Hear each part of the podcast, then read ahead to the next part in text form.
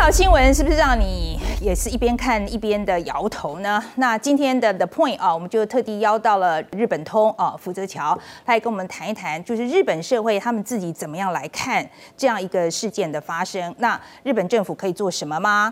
整个日本社会又应该要怎么样来做反应呢？日本东京都昨天啊，就十月三十一号的晚间，在行驶中的电车内就发生了随机砍人跟纵火案。这次的事件就再度引发日本社会的恐慌嘛啊。那今天我们是邀请到日本的政经观察家福泽桥就 OK 来跟大家谈一谈。哎哎，就先谈一下你在日本的经历，就是什么时候到什么时候待在日本的？哦，我过去是台湾派过去那边的特派员，在一九九六年一直到两千零七年的时候是在。日本的特派，那然后，所以我也访问过总共五任的日本首相。OK，对。那你自己也有一些日本血统嘛？哈，对，我有四分之一的日本。那现在还是持续在做这个日本的观察当中。是，那所以说现在还有在写一些文章，都在写就是关于这日本的社会经济，还有一些财经的这些相关的东西。对，我想就这一次这个事件发生啊，我想他那个冷血的状态，当然是我想让大家都非常的 shock。的确哦，因为这个东西我们可以往前翻，大家在最近的几次是一个二零零八年有个新干线的一样是杀人事件。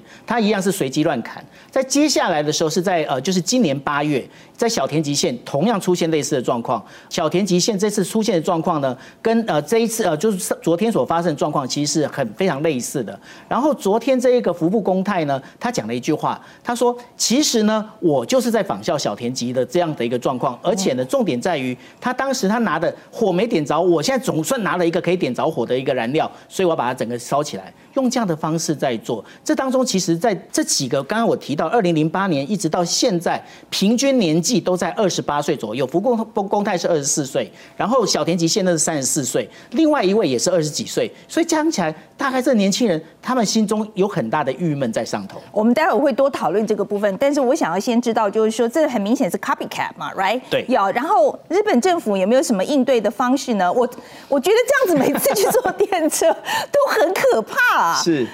因为呢，日本政府老实讲，呃，日文叫做很残念，就是非常残念的一句话，就是日本政府到目前拿不出一个好的对策。因为什么呢？因为这当中太多不不确定的因素会出现，而且再加上，因为在这些大都会里面，电车是属于他们真正。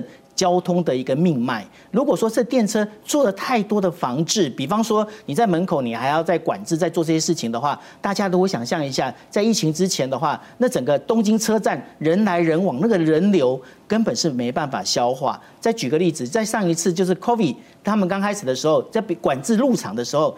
这个整个排队是排到门口去啊，所以呢，整个大排长龙对他们来讲的话，这完全不符合实际，那也就只好边走边看。这等于说是日本政府在目前为止并没有任何一个好的对策。好，那如果说日本政府现在没有确实的作为了哈，那而且我觉我觉得判刑显然这件事情不 work 嘛，right？因为他因为他要求死，他求死嘛，所以你判多重都没有用嘛 啊，所以我觉得法律途径，我感觉上好像。就是判重这件事情，我觉得基本上是没有什么用的。是，可是我们回头去看。呃，就是总要去看这个事情的成因是哪里来的，right？我觉得要对症下药嘛。嗯。所以目前看起来跟日本社会的这个压力有没有关系呢？其实呢，这在最大的问题在哪里？最大问题就是在日本这个民族大和民族，他们追求三个字叫做同质化。大家追求同质化的状况之下，他们有两句成语，我觉得可以拿出来跟大家分享。第一句成语叫做什么？叫做如果是红灯，只要大家都走过去，就不会有危险。第二句话叫做什么？锤子专打冒出头的炕。哦哦，对，就不就不要跟人家不一样。你不要跟人家不一样。嗯，好，那这个问题就回到这个地方。现在很多孩子，他们其实接受到很多我们在讲社群媒体，对他们来讲，独立思考、自由思考应该是一个对的事情。可是当他们去学校的时候，当他跟学校不一样的时候，他会遭遇到霸凌。他遭遇到霸凌的时候，爸爸妈妈就说：“好，没关系，我没办法解决，我跟学校讲也没有用的时候，你回来吧。”回来家里面，但一回来之后，他唯一能够接触的是什么？就是社群媒体。他唯一能接触的就是什么？就是这些 game。当他接触到 game 这些社群媒体的时候，对他来讲，十年、二十年这样都在待家里的状况之下，对他来讲，死这件事情不过就是一个 reset，呃，就是一个玩电玩一样，就是 reset，然后我可能再。再另外来一盘这样子，我我输了，我我人生输了，我当然重来一盘。嗯，服部公泰其实有类似的想法，为什么？呃，后来今天早上的新闻也在讲，就是说他本身他在警方那边自首的时候，他就讲，因为我的职场不好，因为大家对我都不好，然后我也没有朋友，所以呢，我会觉得说，那我干脆来求死。那我要求死怎么办？我多杀几个人，我就可以得到死刑。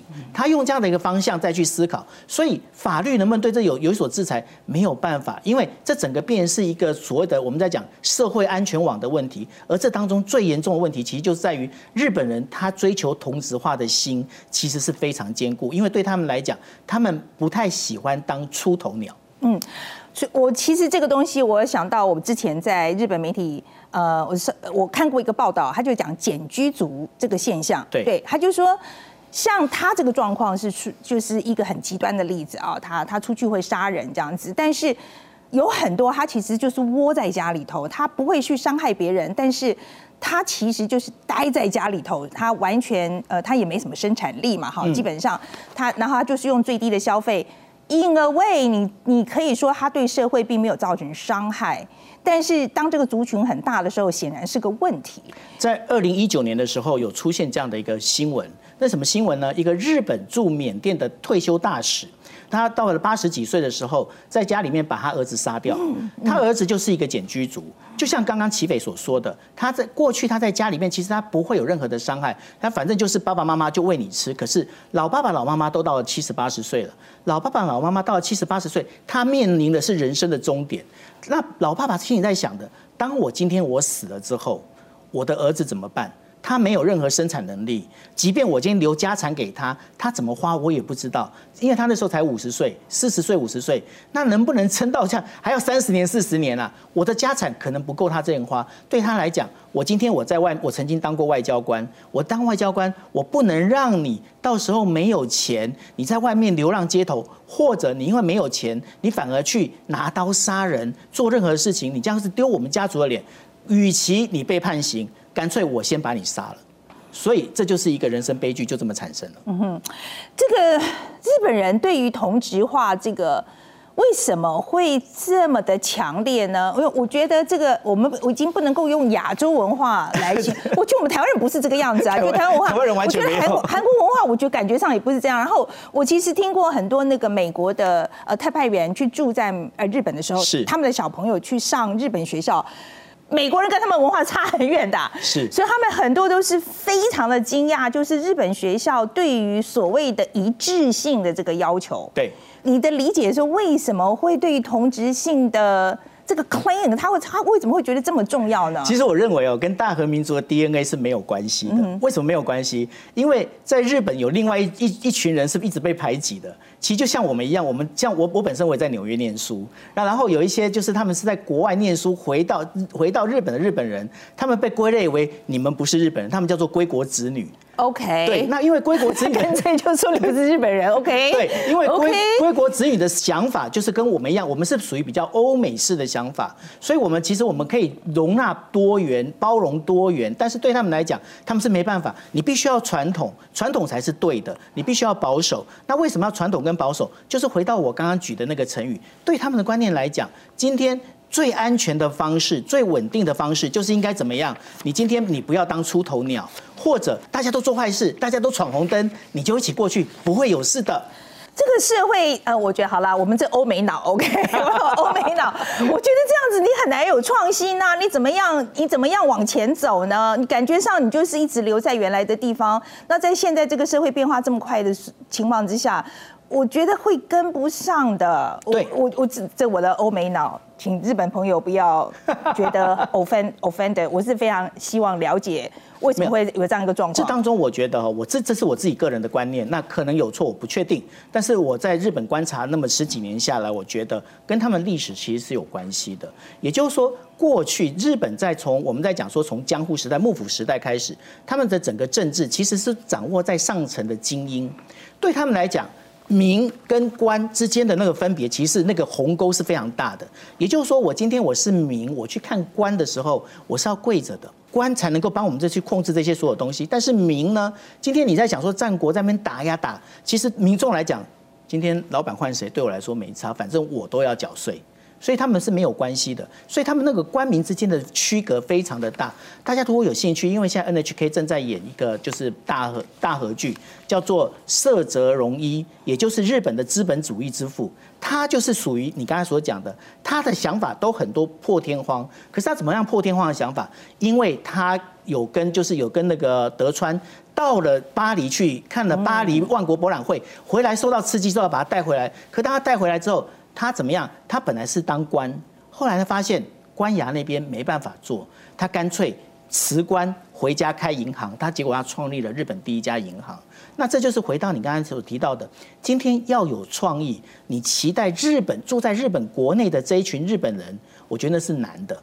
但是这些日本人他们可以精益求精。他们不是完全没有那个没有优点，因为他们可以在固定的一个流程、一个 SOP 底下，它可以帮你做到非常精致。但是如果要这些 idea 好的 idea 出来，如果没有从国外的这些新的这些心血进来的话，对他们来说的确是个危机。今天刚好也是有另外一个大新闻，呃，也是是昨天的新闻了哈，就意思他就是选上了一个新首相嘛。那个岸田文雄，可是我说实在，我在看外国媒体的报道的时候，我觉得他们常常用很 boring 这个字来形容他，就说很无聊。那我在看的时候，哎，真好，蛮无聊的，因为他们就说这个是属于他的老一派的人选出来的一个呃政治人物，然后希望是他就是不要他有意外。就你说你刚刚讲到那个同质性的时候，我就。是不是又是同样一个思维的结果？完全没错，因为我们从这一次的自民党他的获获胜的那个席次，它刚好是两百六十一席，就是超过了所谓的绝对大多数。那这当中其实在包括其实另外有一派叫做呃，在从关西出来的叫做日本维新派，他们呢另外得到了就是他本来只有十席，他现在变四十席，增加了四倍。这两个我要特别提出来，为什么？因为他们就是日本的真正的保守派。什么叫保守派？几个重点，第一个，天皇必须要是男的；第二个，夫妻必须要同姓，同同样一个就是姓 family。那这样子一个状况里面，你就知道说，其实对他们来讲，他们在坚持的是保守派，也就是说，这个传统才是真正最重要的。那这当中最重要的状况之下，岸田文雄出来之后，岸田文雄他其实就是一样，跟前一任的菅义伟非常像。他跟菅义伟最大的不同在哪里？他的口才比菅义伟好，他不用看稿。他可以去讲话，所以他有特别经过训练过，所以他这个部分是好的。但是在思维逻辑上面，包括所有政策上面，他是从安倍晋三，也就是自民党的这个整个保守派一脉相传传承下来。所以你觉得他会不会有一些特别的一些比较有趣的一些呃突发奇想的想法？其实不可能，因为他必须要去跟这个保守派里面要有一些相关应。那对于日本人来讲，这个稳定才是一个重点。OK，哎，可是。河野啊，我我我我以为啊，就是说那时候在选之前嘛，哈，那河野在民间呼声很高啊，是，所以那时候很多外国媒体的结论就是说，他觉得日本的这个呃，就是老的这一派呢都没有呃去倾听民间的声音啊，因为因为河野在民间很受欢迎嘛，哈，所以可是他完全没有机会的，对，然后。你觉得这个 statement 公平吗？就是说在讲说 他们忽略民间的声音，意我意思就是说，如果这样子的讲法的话，是表示民间希望改啊，是老的这一派不希望改啊。所以，可是照你的讲法，是他全国上下都这种想法。所以我的意思就是说，你的观察到底民间有没有需要改的这个心意？我刚刚有提到一个重点，就是说从日本幕府时代开始，日本把政跟民，就是官跟民，它是分开的。我们在台湾里面，我们会觉得说，官民就是要一体嘛。对呀，这是他们代表我们呐，他是他民意代表，他代表我们。但是呢，在日本到目前为止，官跟民还是拆开的。也就是说，官他们在讲的就是所谓的精英集团。精英集团他们其实你要想想看哦，他们在讲的有三 B。什么叫三 B？他们叫做扛棒、吉棒跟那个卡棒。什么叫扛棒？扛棒就是看板。也就是说，你今天范奇斐走出来，这就是你的看板。第二个。几班就是地盘，今天在这个地方，这个就是你的地盘。第三个叫做卡棒，卡棒就是皮包。你今天要有资金，对他们来讲，真正选举要赢的是这三 B 一定要有。而这三 B，你要想一下，你今天你要怎么累积人脉？你今天怎么样拥有地盘？你今天要怎么样有资金？你如果没有用世袭制度的话，你根本没有办法拥有这一些。所以对于年轻人来讲，对于想要改革人来讲，他们其实没办法做到这一件事情。而如果你用世袭制度的话，就变成他就是像刚刚齐斐在讲的，这一整个这个。池子呢，它本身就变一个死水，它只会越来越往下沉淀，它不会去再容纳新的水进来。为什么？河野太郎就是属于那个捣乱分子，他属于那捣乱分子。当然，今天你即便你在民间再有人望，他们都认为你今天河野太郎，平常我们议员在开完会之后。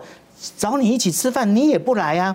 然后呢，平常我们在聊天打屁的时候，你也不跟我打屁啊。你就是一天到晚在发你的 Twitter，你一天到晚在巩固你的名义。那你巩固名义，那对我们来讲，那你今天你们把我们放在哪里？在这个，我觉得说未来日本政治如果想要做改进，其实只有一个方法，也就是说如何在所谓的官跟民之间抓一个 balance。到目前为止，其实还没有看到有有人有这样的一个能力。对啦，可是我们今天时间来不及了啊，讲不完了。但我们好多可以谈，以后以后再谈。可是我我觉我会觉得啦，有河野这样的人出来，就表示说，呃，是有有这个意愿嘛？民间是有这个意愿，他有一些人至少可以这样讲，有一些人他有这个意愿，我要有一个不同的生我可不可以偷偷再补充一段？好好，给你再 好，再给你一分钟。对，我跟你讲，其实这个是有希望的。为什么呢？因为这次选举里面，总共有大概四到五名的自民党大佬落选。而是由新人上来，所以我对日本政治其实是存在希望的。哦，是吧？好，对不对？哦 对对，是啦。就是我觉得新的新的这个声音一直在出来嘛，哈。那我觉得一个政治制度这样子看起来才健康嘛。没错。那才才会代谢嘛。好，那今天非常谢谢，谢谢，谢谢，谢谢。